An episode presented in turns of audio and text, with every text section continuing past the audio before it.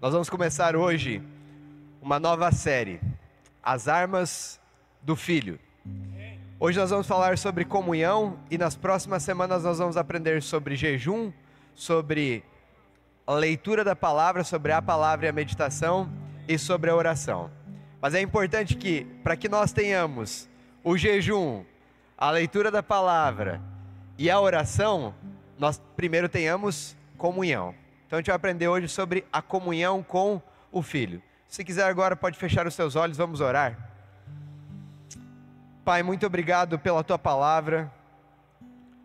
Muito obrigado pelo teu filho que se entregou em nosso lugar para que hoje nós pudéssemos ter vida, para que hoje nós pudéssemos ter liberdade. Obrigado, Pai, pelo Espírito Santo que foi nos dado, que foi nos enviado, que habita em nós e que, como diz a tua palavra, nos faz lembrar de todas as coisas que Cristo nos ensinou.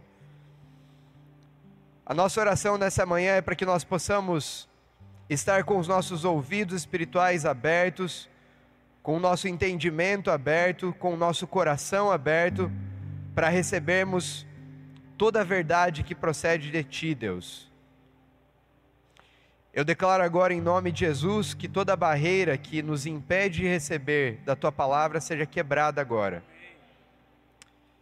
Eu declaro agora que o orgulho é quebrado, que todo espírito de prepotência é quebrado. Eu declaro que toda mentira nesse momento é quebrado. Eu declaro que toda ansiedade, toda preocupação é quebrada no nosso meio. Eu declaro que até mesmo o poder do pecado, que nos faz ficar surdos e cegos para a tua palavra, é quebrado nesse momento.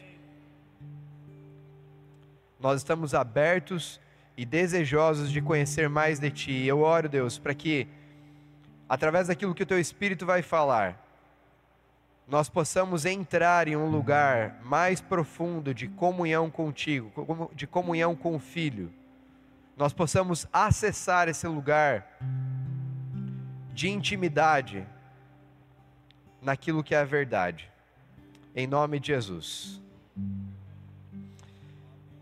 Eu quero ir para o primeiro texto que diz o seguinte: 1 Coríntios 1,9: Fiel é Deus, o qual os chamou à comunhão com o seu Filho, Jesus Cristo, nosso Senhor.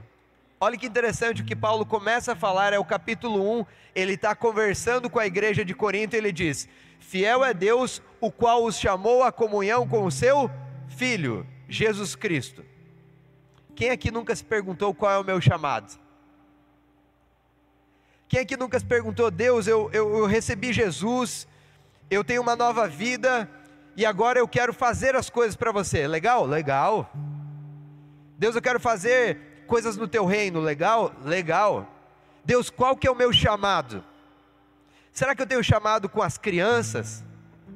Será que eu tenho chamado para vir aqui antes da celebração começar e limpar as cadeiras? Será que eu tenho um chamado para pregar a palavra? Será que eu tenho um chamado para pastoreamento, cuidar das pessoas? Será que eu tenho um chamado para evangelizar os perdidos? Qual que é o meu chamado, Deus? Será que eu tenho um chamado para ir para um outro país? Será que eu tenho um chamado para trabalhar com as mulheres, com as viúvas?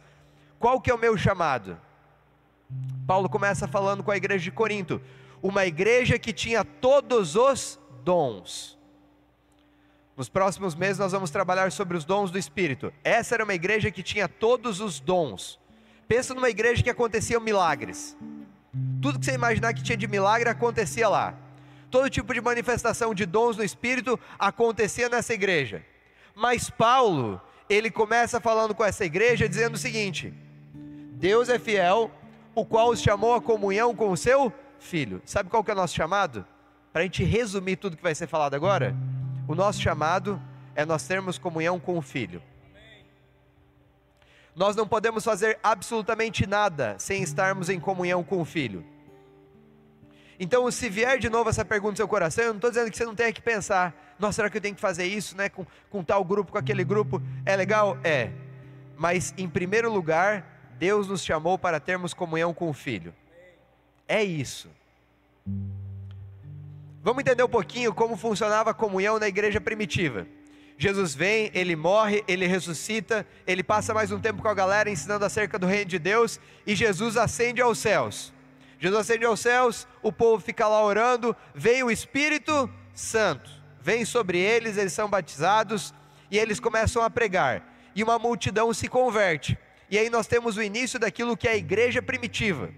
Nós temos aqui a base para nós hoje entendermos como é que é o processo de maturação da igreja. Como é que acontece esse movimento de ensino da igreja.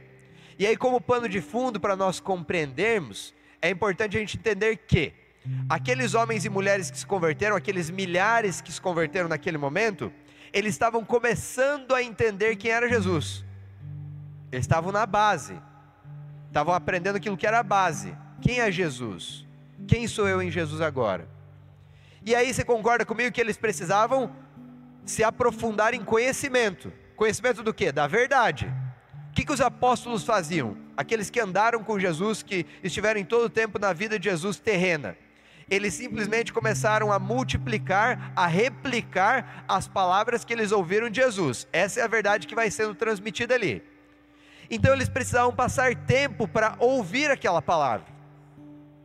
Não era assim, tipo, ah, eu ouvi uma palavra aqui dos apóstolos, teve uma pregação aqui durante uma hora, agora daqui um mês eu vou voltar ali para ouvir eles de novo. Não, o negócio precisou ser intenso. Tanto é que Aonde que acontece esse batismo do Espírito Santo? Numa festa chamada Pentecostes, que era uma festa judaica. Então os judeus se reuniram em Jerusalém, judeus de várias partes do mundo, eles vieram para Jerusalém para a festa do Pentecostes. Aí, como teve milhares que se converteram, dentre esse grupo dos milhares, tinham judeus que eram de outros países que estavam convertidos. Aí sabe o que eles fizeram? Eles falaram assim: não, a gente não vai voltar, não. A gente precisa ficar aqui, porque nós precisamos aprender dessa verdade que está sendo pregada aqui. Eles receberam e eles falaram: Não, mas agora eu preciso entender mais, eu preciso aprender mais. Como eu, Nuco, que estava no caminho, falou: Me ensina, me ensina para Felipe. Existia uma sede no coração deles para aprender mais Jesus, só que para isso eles precisaram ficar em Jerusalém. É por isso que quando a gente vai entendendo na igreja primitiva, lembra que fala que as pessoas levavam os seus bens, elas vendiam os bens e levavam aos pés dos apóstolos, para que fossem distribuídos na, na comunidade? Por que, que as pessoas estavam dando os seus bens e estavam repartindo uns com os outros? Porque essa galera que veio de fora não tinha nada, mas eles queriam ficar ali. Então chegou, irmão, chegou o Diego, que é lá de São Paulo, e falou assim: ó, eu preciso ficar aqui por uns seis meses pelo menos. Daí a igreja falava assim: não, vamos vender as nossas coisas aqui e vamos arrumar um lugar para o Diego morar vamos arrumar comida para ele, vamos cuidar dele. É nisso que acontece o texto. Então, olha só. Atos 2,42. Eles se dedicavam ao ensino dos apóstolos e à comunhão, ao partir do pão e às orações. Todos estavam cheios de temor e muitas maravilhas e sinais eram feitas pelos apóstolos. Os que criam mantinham-se unidos e tinham tudo em comum vendendo suas propriedades e bens, distribuíam a cada um conforme a sua necessidade. Todos os dias continuavam a reunir-se no pátio do templo, partiam o pão em casa e juntos participavam das refeições com alegria e sinceridade de coração. Essa é a igreja primitiva. Essa é a forma como a igreja começa. Rafa, então você está falando que a gente tem que fazer uma comunidade agora aqui, não sair mais desse lugar e ficar. Não é isso que eu estou falando. Mas eu estou falando que no processo de maturação da igreja, eles passavam mais tempo em comunhão para receber da palavra. E o interessante é que Lucas aqui, ele diz o seguinte: eles se dedicavam a. Eles estavam se dedicando ao ensino dos apóstolos. O que, que, é isso? Pregação. Vinham para a igreja para pregação. E os apóstolos pregavam. Blá, blá, blá, mas eles também se dedicavam à comunhão. A palavra comunhão no grego utilizada aqui é a palavra koinonia. Essa palavra, ela era utilizada entre os gregos para falar de uma relação que só poderia acontecer em pé de igualdade.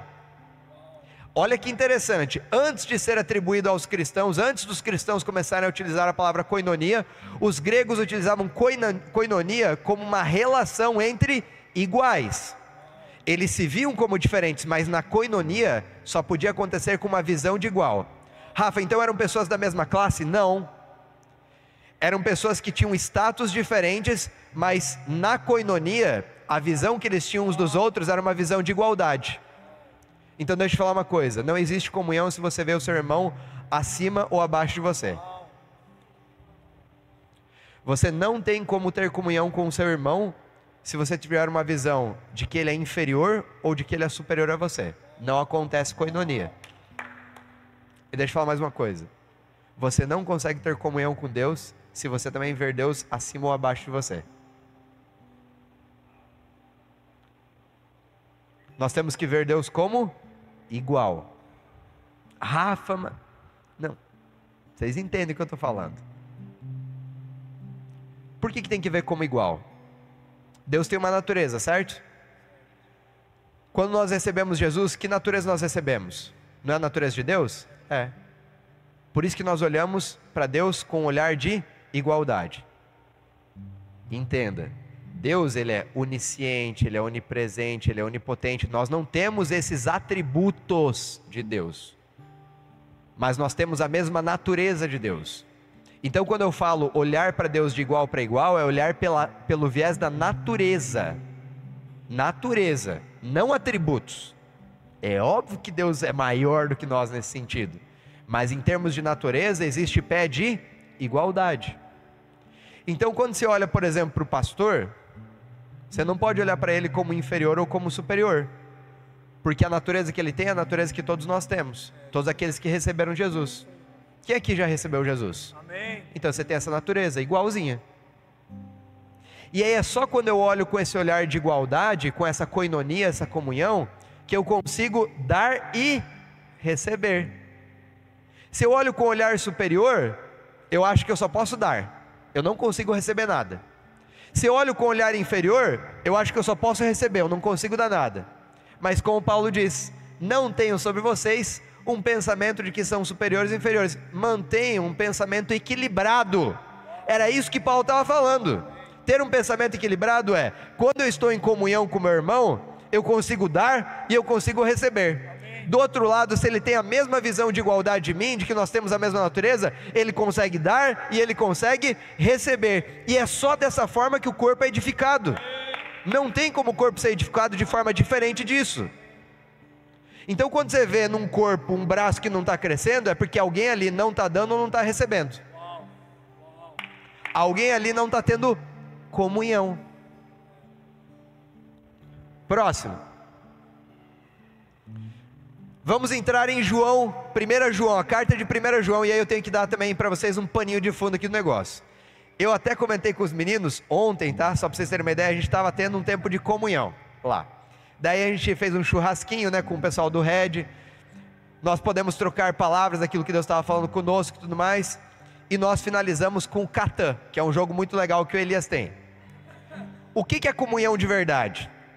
É um grupo se reunir para vencer o Elias. Isso é comunhão.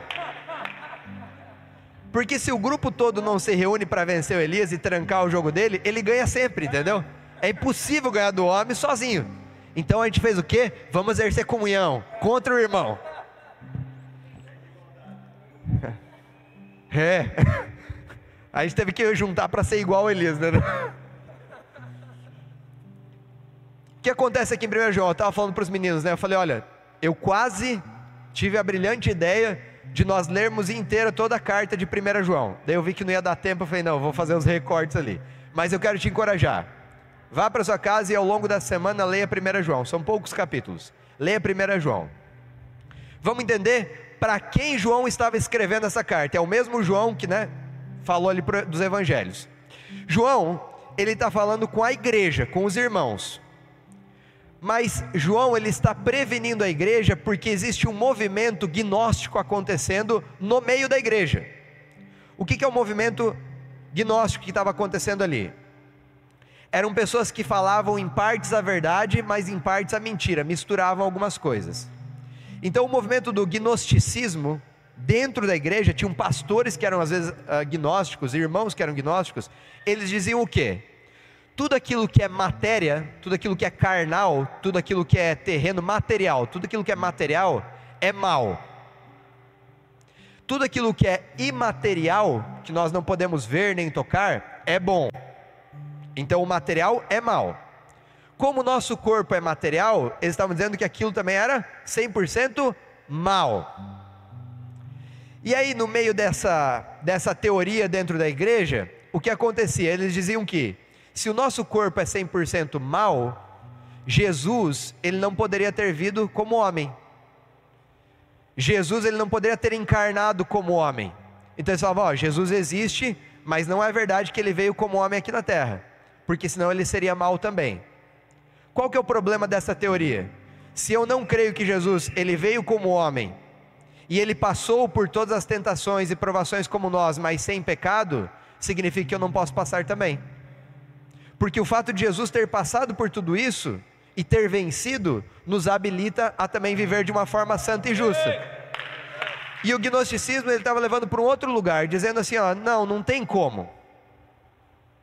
Mas aí uma vertente do gnosticismo, por acreditar dessa forma, diz o seguinte: então, como a gente é mal e Jesus não veio de forma corpórea e nós não podemos vencer essa maldade que está em nós, então assim, faz o que você quiser. Viva em imoralidade, viva no pecado, viva da forma como você quiser. Isso começou a corromper a igreja de forma geral. Porque a liberdade que a igreja tinha recebido começou a viver em libertinagem. Olha como uma coisa e o gnosticismo ainda acreditava que a salvação não vinha por Jesus, ela vinha por um conhecimento secreto, que era revelado a alguns. Ou seja, o gnosticismo, ele estava solidificado no orgulho, na prepotência. Então, eu preciso ter esse conhecimento e quando eu tiver esse conhecimento, aí sim eu vou estar, né, vivendo daí para uma vida eterna lá mas esse conhecimento era para alguns. O que eu acho fantástico é que a palavra, talvez que, a palavra central de toda a carta de 1 João é conhecimento também. Só que é um conhecimento diferente que João traz. Então, João ele está rebatendo isso. Vamos ver então João rebatendo isso, escrevendo a carta. Ó como vai fazer muito sentido. Acompanha comigo. O que era desde o princípio, João está falando de quem? Jesus. O que era desde o princípio? O que era desde o princípio, o que ouvimos, o que vimos com os nossos olhos, o que contemplamos e as nossas mãos apalparam. O que, que João estava falando? Jesus, ele veio, ele veio. Isto proclamamos a respeito da palavra da vida. A vida se manifestou, então a vida não está escondida na eternidade, ela já foi manifesta. A vida se manifestou, nós a vimos e dela nós testemunhamos. Então ele não está falando assim, ah, eu testemunho de uma coisa que eu acho, de uma revelação específica que veio para mim. Não, eu testemunho daquilo que eu vi, daquilo que eu toquei, daquilo que eu experimentei, daquilo que veio dentro de mim, da vida que está manifestada em mim. É disso que nós testemunhamos. E proclamamos a vocês a vida eterna, que estava com o Pai e nos foi manifestada. João está falando a respeito de quem aqui? Jesus. Proclamamos o que vimos e ouvimos, para que vocês tenham comunhão conosco.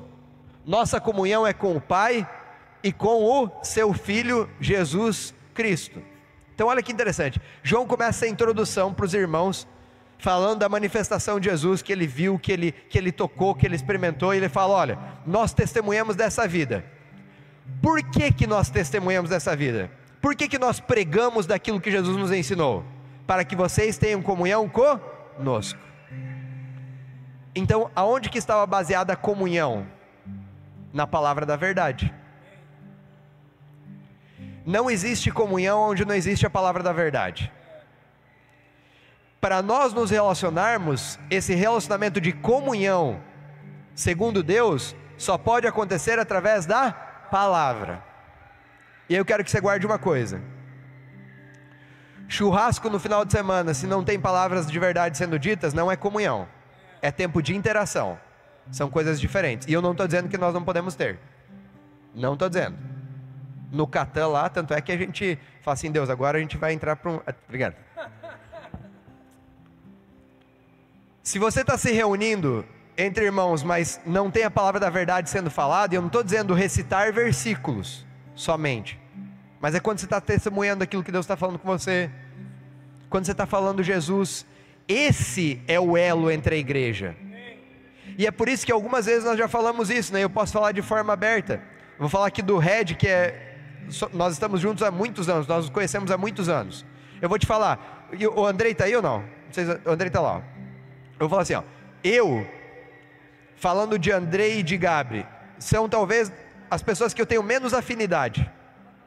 É impressionante, tá? E o Andrei, assim, meu Deus, a gente é. Nossa.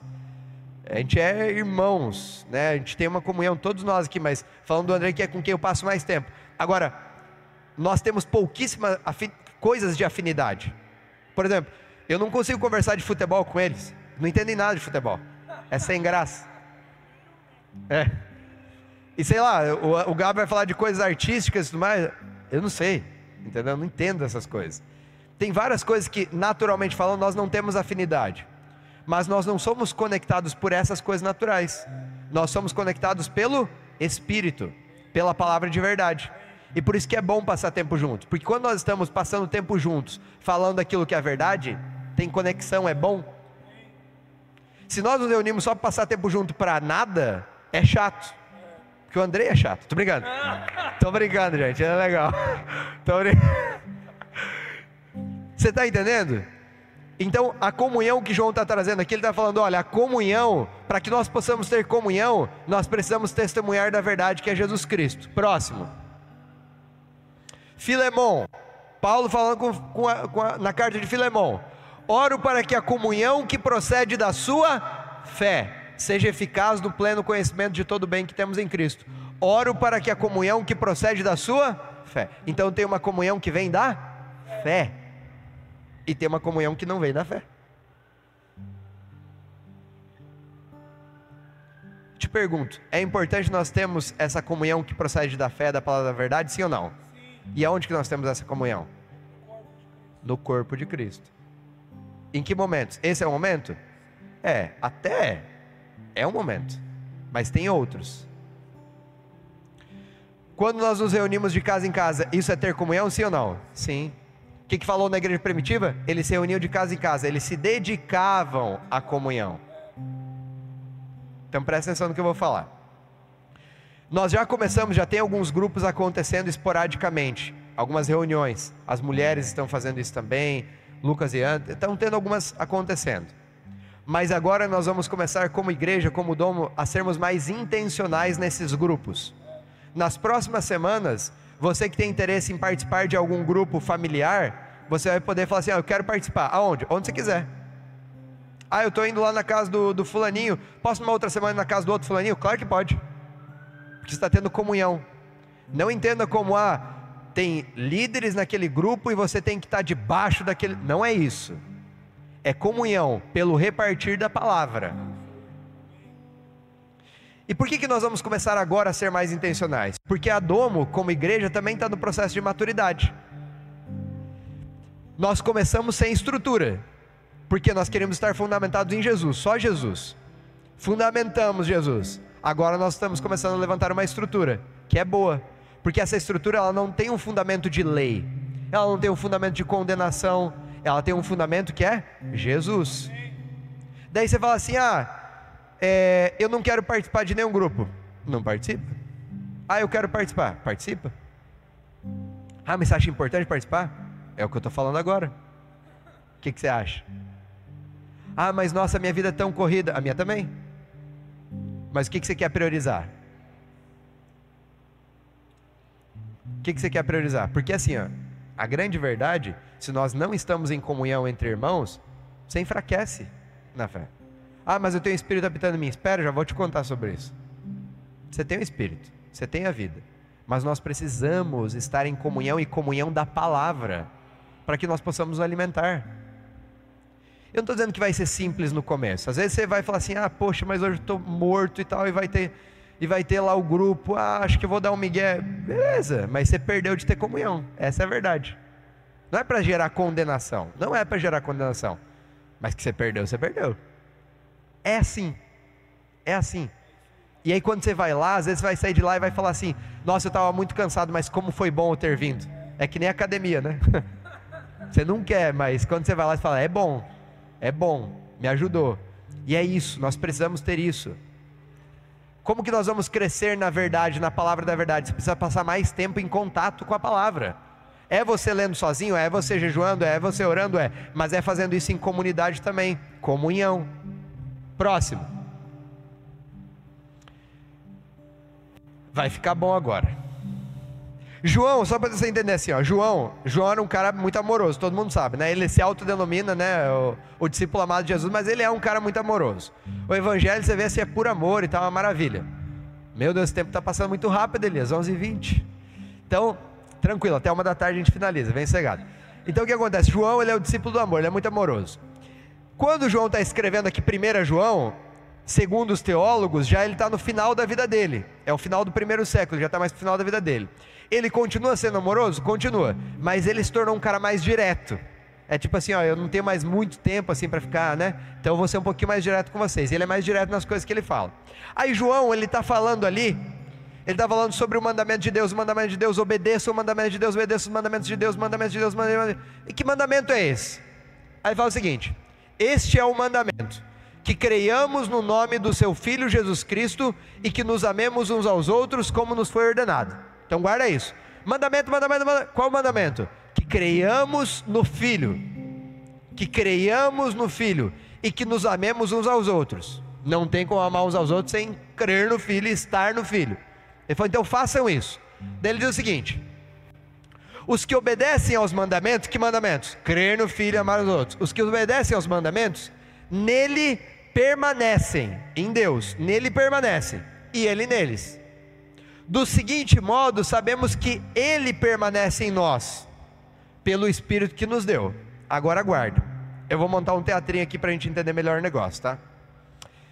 Lá no jardim do Éden, Deus colocou Adão e Eva lá e Deus tinha comunhão com eles, sim ou não? Deus tinha comunhão. Todo dia Deus ia lá e tinha comunhão com eles e se relacionava com Adão e com Eva. Beleza. Adão e Eva eles pecaram. Lembra, né? Até a gente já comentou uma vez, vou comentar aqui de novo para quem não sabe, tá? Mas é uma, tudo é uma representação. Então, o mundo, lembra do, do, do, do templo? Lembra do templo? Tinha o pátio, no templo pátio, tinha o lugar santo, e daí tinha o lugar mais profundo, o lugar santíssimo, que era o lugar onde estava a presença de Deus. Aqui nós temos o planeta Terra, que representa o pátio, nós temos o Éden, que representa o lugar santo, e nós temos o jardim do Éden, uma outra parte menor que representa o lugar santíssimo, que era o lugar da presença de Deus. Adão e Eva estavam nesse lugar, de se relacionar na presença de Deus. Daí, Adão e Eva pecaram. Aí eles pecaram, aí eu te pergunto: Deus deixou de ir lá no jardim? Então Deus deixou de ter comunhão com eles? Mas eles deixaram de ter comunhão com Deus? Notou? Deus não deixou de ter comunhão com eles. Deus não deixou de aparecer lá mas eles se esconderam. Eles começaram a ter medo. Eles já não queriam mais ir para presença de Deus. Não era, não era com Deus. Deus não tinha a ver com a paçoca, era com eles. Mas aí sim, por causa desse pecado que gerou morte, eles foram retirados do jardim do Éden. Eles foram retirados desse lugar da presença de Deus. Lugar da presença de Deus. Aí veio a lei, todo aquele processo e veio o templo. De novo essa representação. O pátio, o lugar santo, que era para um grupo menor, e o lugar santíssimo, que era só para o sumo sacerdote uma vez por ano, e que não entrasse com pecado porque morria. Então eu pergunto: nessa época da lei, a presença de Deus estava acessível a todos ali? Não estava, tinha o pecado reinando. O pecado reinava, o pecado reinava. O pecado, natureza pecaminosa reinava. Então vamos fazer uma representação aqui. Ô Gabi, você ajuda? Eu preciso de três pessoas para me ajudar aqui. Vamos colocar três cadeiras aqui, ó. Vamos colocar mais assim? Assim, de canto. Mais uma cadeira. Pode vir três pessoas. Aí, fechou. Então pode sentar. Escolha as posições. Teu nome é? Wesley. Então Wesley escolheu a posição de Deus Pai, tá? Vamos colocar Deus Pai, Deus Filho, Deus Espírito Santo, beleza? Pai, Filho e Espírito Santo. Aí, aqui na frente. Aqui na frente. Aí o que acontece? Eu queria entrar na presença de Deus. Aí eu queria entrar, mas pá, pode ficar, pode ficar, fica aí. Você é grande? Fica aí. É... Eu bato aqui não vai. Eu não consigo acessar a presença de Deus. Por quê? Porque tem uma coisa chamada pecado. Tem uma coisa chamada pecado que me impede de chegar. O véu ainda estava ali, eu não conseguia acessar a presença de Deus. Daí, Deus Pai falou para o filho, vira ali como se fosse falar, não, não levanta ainda, está falando com o filho. Está falando com o filho assim, ó oh, Jesus, seguinte, é, para eles terem acesso à nossa presença aqui, você precisa ir lá, morrer e ressuscitar por eles. Daí vem, vem Jesus, vem, vem que você é maior, tira aquilo que é menor, que é o pecado. Vai, agora foi, agora, agora já pode andar. Pronto. Jesus veio e fez isso aqui. Aí você lembra que você lembra que Jesus ele disse: Eu sou o caminho, a verdade e a vida, ninguém vem ao Pai a não ser por mim? O Pai está lá, não está? O que acontece? Lá no templo, para você chegar na presença de Deus, tinham três portas. Uma porta se chamava caminho, a outra porta se chamava verdade e a outra porta se chamava vida. Então Jesus falou: Eu sou essas portas, eu conduzo você até o Pai. Aí ele está me conduzindo. Eu que era pecador, estava morto dos meus pecados, recebi Jesus, fui lavado pelo sangue de Jesus. Agora eu tenho livre acesso à presença do Pai. Beleza. Volta Jesus. Jesus ascendeu aos céus, voltou para a cadeira dele, está sentado junto com o Pai.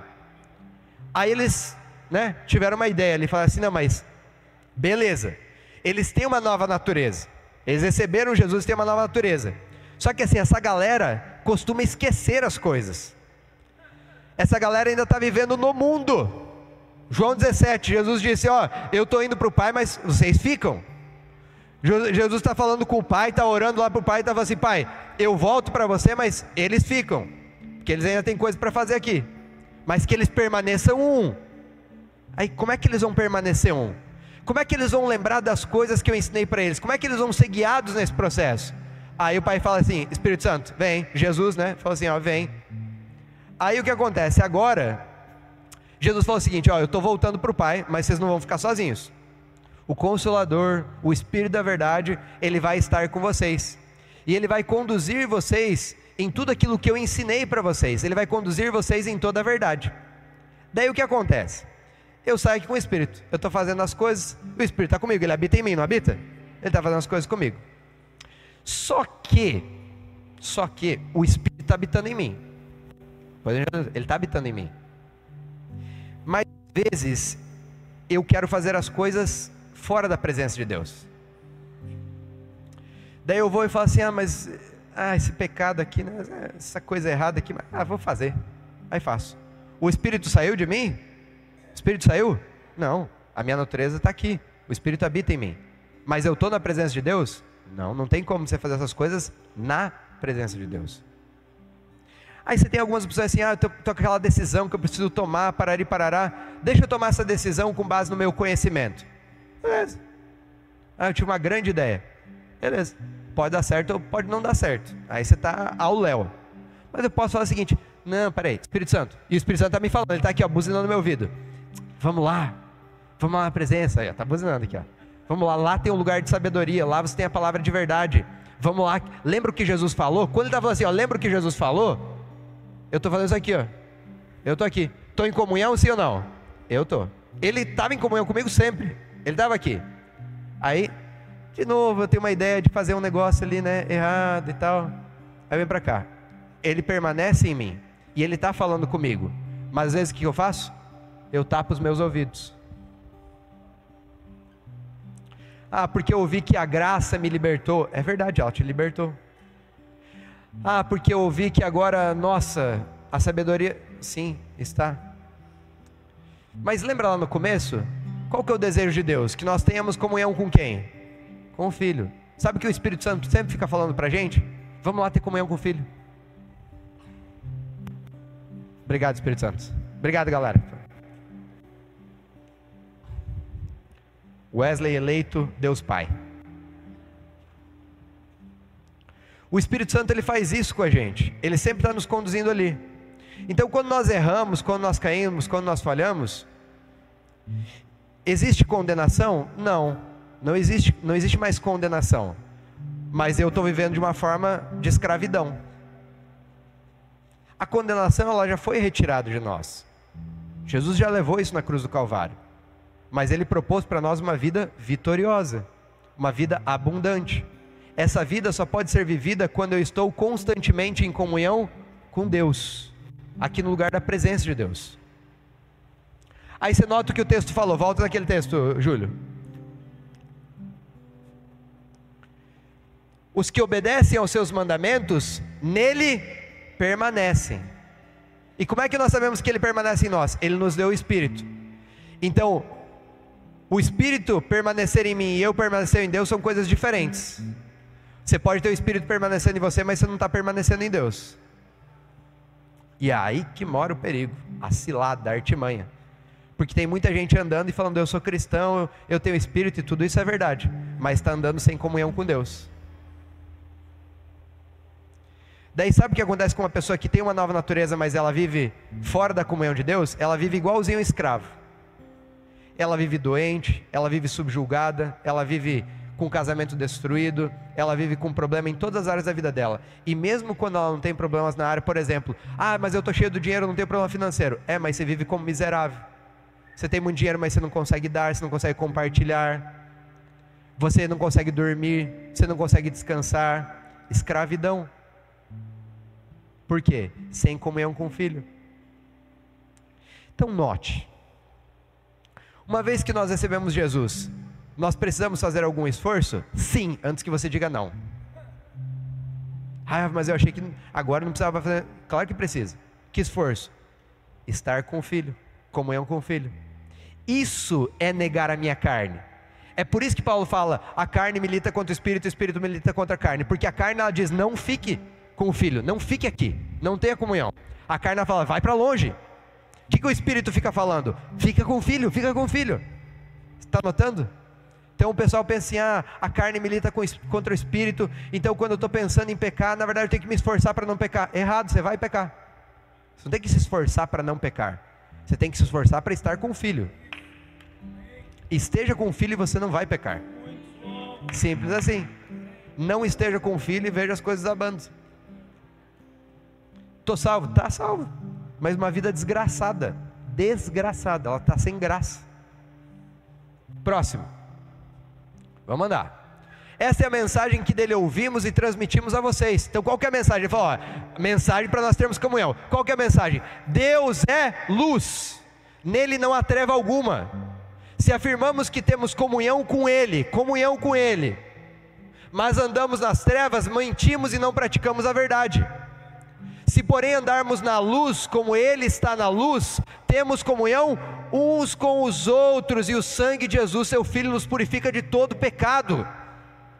Ele falou: não tem como você falar que está tendo comunhão com Deus, mas você está andando nas trevas.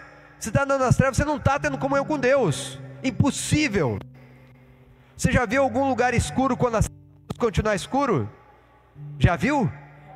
Então, como é que eu posso falar que eu estou andando em trevas? Como é que eu posso falar que eu estou em comunhão com Deus? Se a luz habita aqui, e a luz habitando aqui não tem trevas. E aí ele fala: olha, mas se vocês andarem, se vocês agora andarem na luz, o que, que é andar na luz? Você está vendo que tem movimento? Que Deus está falando assim: a vida com Jesus é uma vida de movimento. Você está constantemente escolhendo andar com Jesus, andar com Jesus, amadurecer com Jesus, crescer com Jesus, se desenvolver com Jesus, conhecer mais Jesus. É movimento no processo. Não é uma vez eu recebi a graça, agora eu parei. Não existe parar. Conheçamos e prossigamos em conhecer. Esse, é o nosso chamado, meu chamado. Conheçamos e prossigamos em conhecer. A luz, ele fala da luz, a luz, a luz. Salmo 119, versículo 105.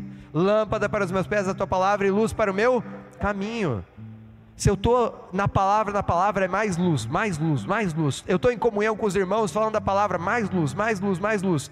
As trevas não conseguem prevalecer. Rafa, mas daí quando eu errei e tal. Assim, ó, João já falou sobre isso também. Falou, filhinhos, não pequeis, mas se vocês pecarem, vocês têm um justo advogado. Mas a questão é: não permaneça nas trevas. Daí tem uma área lá que você vive pecando, vive pecando. você está nas trevas, trevas, cego. e você está orgulhoso. Aí é uma hora que o orgulho vem, porque você não quer abrir mão daquilo. Orgulho, prepotência, queda. Sujeitai-vos a Deus. Sujeitai-vos a Deus. Resisti ao diabo e ele fugirá de vós. Sujeitai-vos a Deus. Não tem como sujeitar a Deus sem reconhecer. Lê ali 1 João que ele vai falar sobre nós confessarmos os pecados. Ele não fala uns aos outros, porque é outro texto de Tiago que tem uma outra origem no grego que eu não vou falar para vocês agora. Mas ele fala confesse seus pecados. Essa palavra confessar que, que João está usando ali é admitam. Admita. E isso não é se colocar numa posição inferior, é falar, Deus, eu pequei, mas essa não é a minha natureza. Abre os meus olhos para que eu possa viver a minha verdadeira natureza. Amém. Eu quero estar na luz, eu não quero estar em trevas. Admitir. E aí tem gente que acha que está vivendo graça, mas está orgulhoso e não se rende a Deus, não se dobra a Deus. Cada vez mais trevas. Próximo. Vocês sabem que ele se manifestou para tirar os nossos pecados, e nele não há pecado. Todo aquele que nele permanece, não está no pecado todo aquele que está no pecado não o viu nem o conheceu. Todo aquele que nele permanece. Paulo vai falar sobre isso, gente, o Novo Testamento todo fala sobre isso. Assim como vocês o receberam, agora permaneçam nele, edificados, fundamentados. Paulo vai falar isso para a igreja de Filipos, se eu não me engano. Permanece em Jesus. Agora ele falou: olha, quem está no pecado não é quem peca, quem está no pecado. Não o viu nem o conheceu. Então fala, ah, eu recebi Jesus, bonito. Ah, eu me emocionei, muito bonito. Mas você está no pecado, você, na verdade você não viu nem conheceu. Porque não tem como você conhecer e permanecer nesse lugar. Meu irmão fala isso, né? Ele fala, cara, não faz sentido uma pessoa viver no pecado se ela conhece Jesus. Vai incomodar. Se não incomoda, você não conheceu a verdade ainda.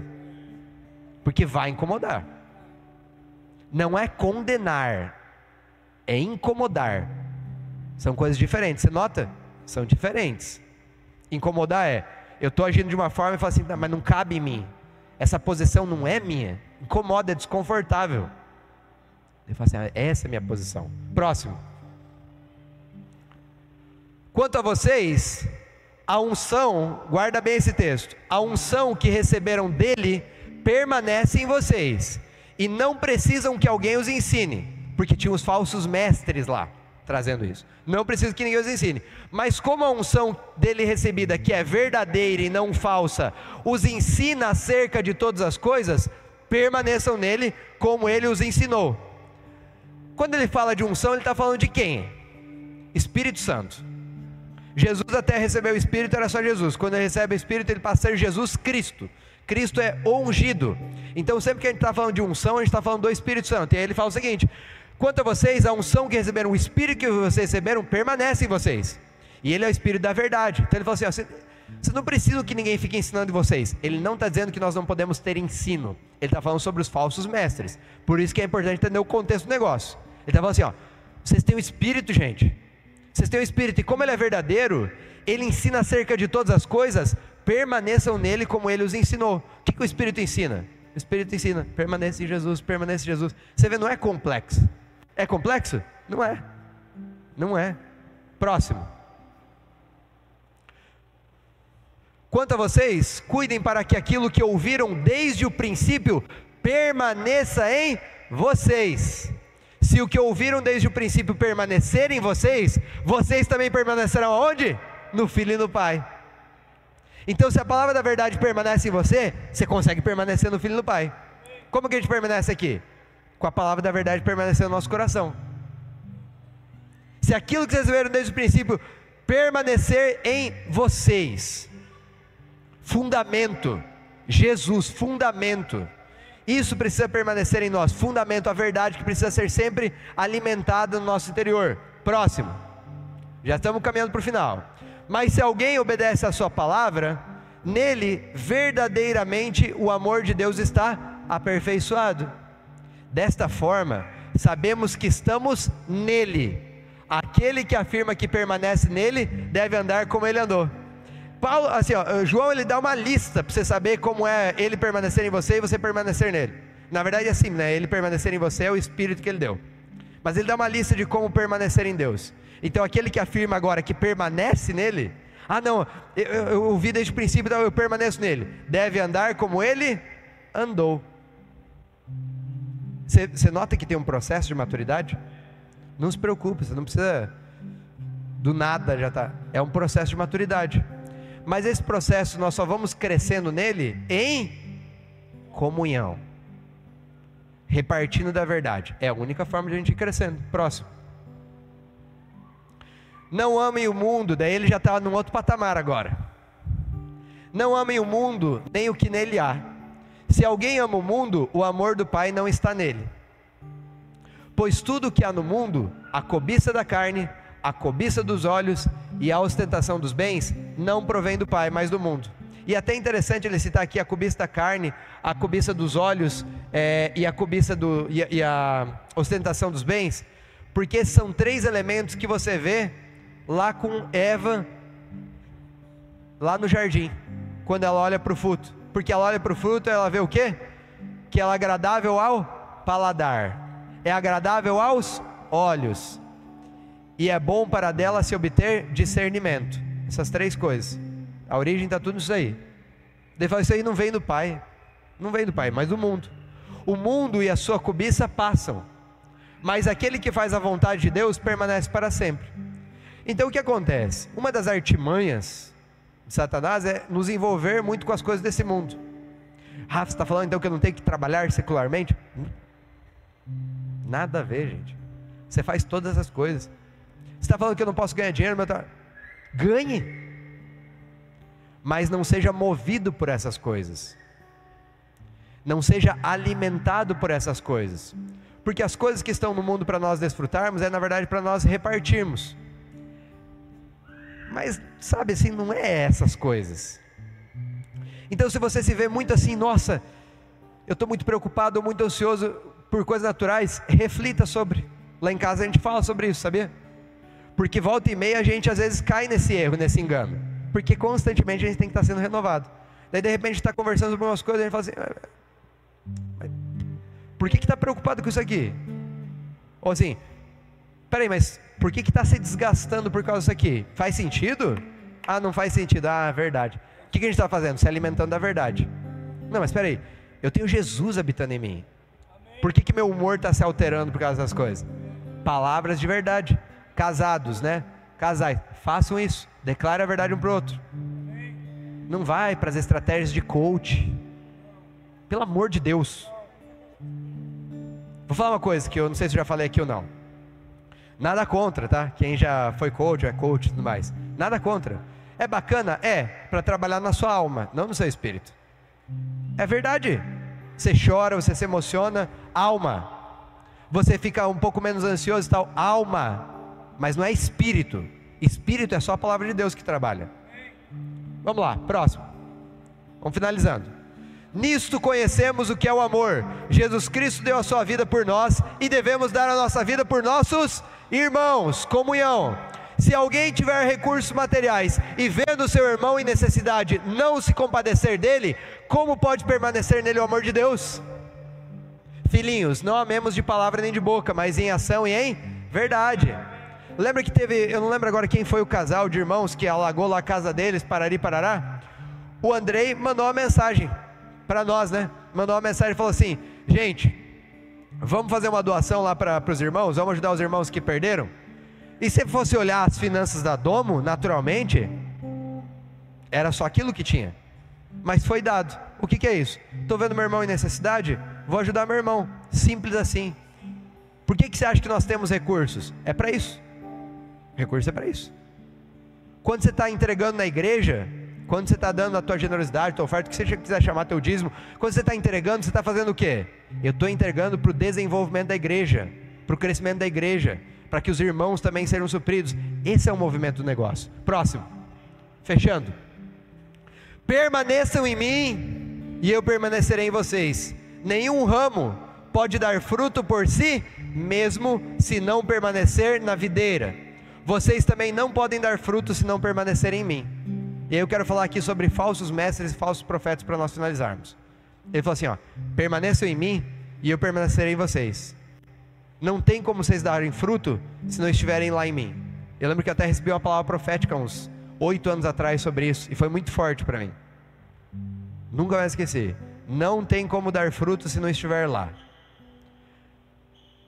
Então, tem sinais e maravilhas sendo realizados por aí, mas são sinais e maravilhas, são frutos que não provêm de lá. Rafa, como assim? Os dons, eles são irrevogáveis. Tem manifestação de dom que não necessariamente precisa estar ligado lá, porque o dom é irrevogável. É por isso que Jesus falou assim: ah, vocês expulsaram demônios em meu nome, curaram enfermos, lá, lá, lá. mas eu vou falar, se apartem de mim porque eu não conheço vocês. Por que, que não conhece? Porque eles não estavam lá. Aí tem gente falando coisas maravilhosas, tem gente profetizando, você fala, nossa, mas é um profeta. Tem gente curando, e, ah, nossa, mas acontece, acontece, acontece, mas não é fruto que vem de lá, da videira. E porque não é fruto que vem de lá da videira, não alimenta. Por fora ele é bonito, ele parece, mas entra na barriga e a fome continua. Estão entendendo o que eu estou falando? Daí na outra semana a pessoa precisa do milagre de novo. No dia seguinte ela precisa do milagre de novo. Ela precisa de uma bênção de novo. Por quê? Porque é alimento que não tem substância, né? Como diz lá no S, não tem, não tem fundamento. Então cuidado aonde que você está recebendo. Mas, Rafa, de onde que eu recebo então? Da videira verdadeira, da comunhão com os irmãos aqui. Aí eu pergunto de novo: é importante a gente estar em comunhão, sim ou não? É. Por isso que o pessoal está indo de casa em casa. Por isso que a gente ouviu os testemunhos lá das mulheres, por exemplo, na semana passada, e falou: Nossa, como é bom. Por que, que é bom? Comunhão, palavra da verdade, edificação, crescimento da igreja. Se eu for te dar uma dica, eu estou falando porque é para mim também. Eu e a Ju passamos algum tempo sem ter comunhão, ou com pouquíssima comunhão. A gente estava no nosso processo de maturidade individualmente. Mas coletivamente você vê o movimento que está acontecendo na igreja, porque o Espírito está nos conduzindo. Daí eu falei pro Gabriel, falei assim, não, não, a gente vai fazer um grupo lá em casa. Vai ter um grupo lá em casa. Quiser participar, avisa, pode ir lá em casa participar do grupo. Por que a gente vai ter um grupo lá em casa? Comunhão. Edificação. Pregação da palavra. Crescimento da igreja. Amém? Fique em pé no seu lugar. Nós vamos cantar mais uma música com o Lucas.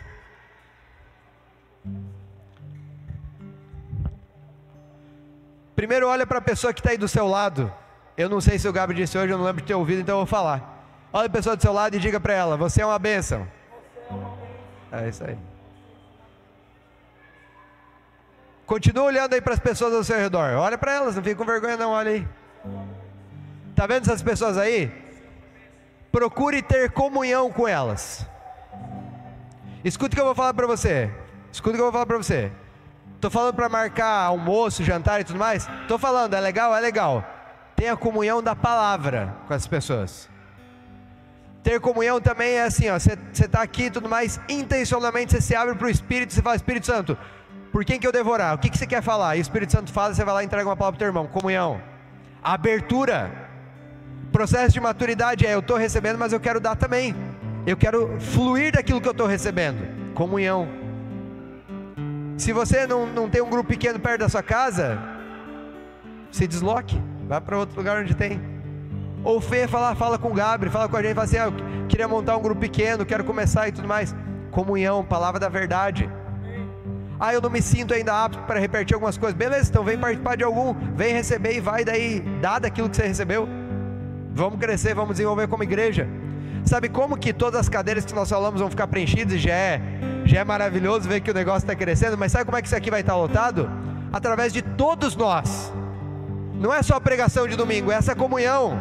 Aí você começa a chamar o vizinho, o colega do trabalho, parari, parará.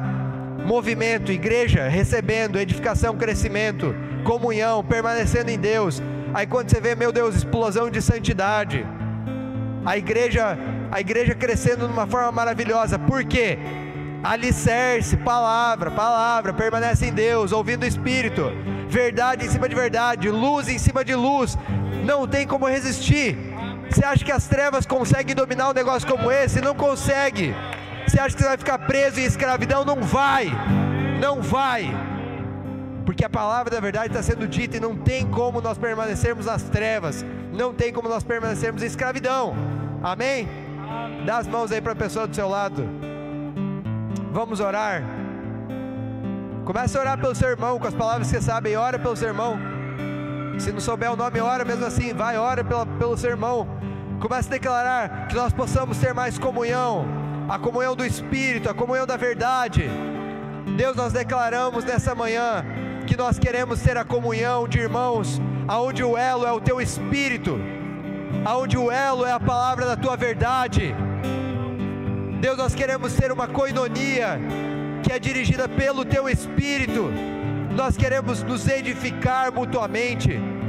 Espírito Santo nos dá um espírito de equilíbrio, um pensamento de equilíbrio, para que nós não venhamos a olhar os nossos irmãos como superiores ou inferiores, mas em pé de igualdade.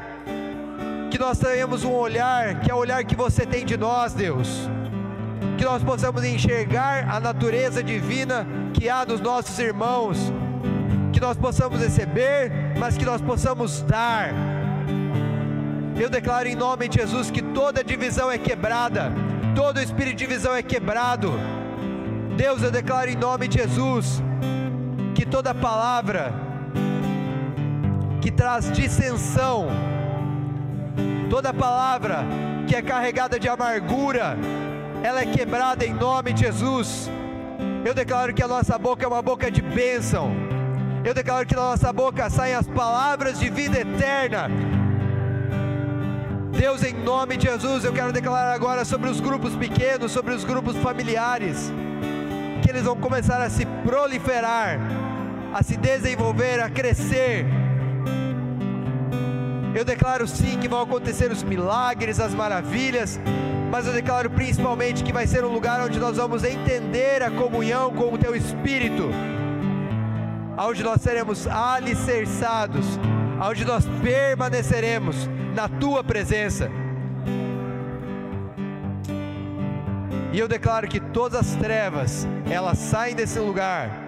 Nós não estamos mais subjugados a principados e potestades que trazem doenças, que trazem mentira, que trazem o pecado, que trazem o espírito de escravidão, nós não nos submetemos a nada disso, nós estamos na liberdade de Cristo. Foi para a liberdade que Cristo nos libertou, em nome de Jesus, em nome de Jesus.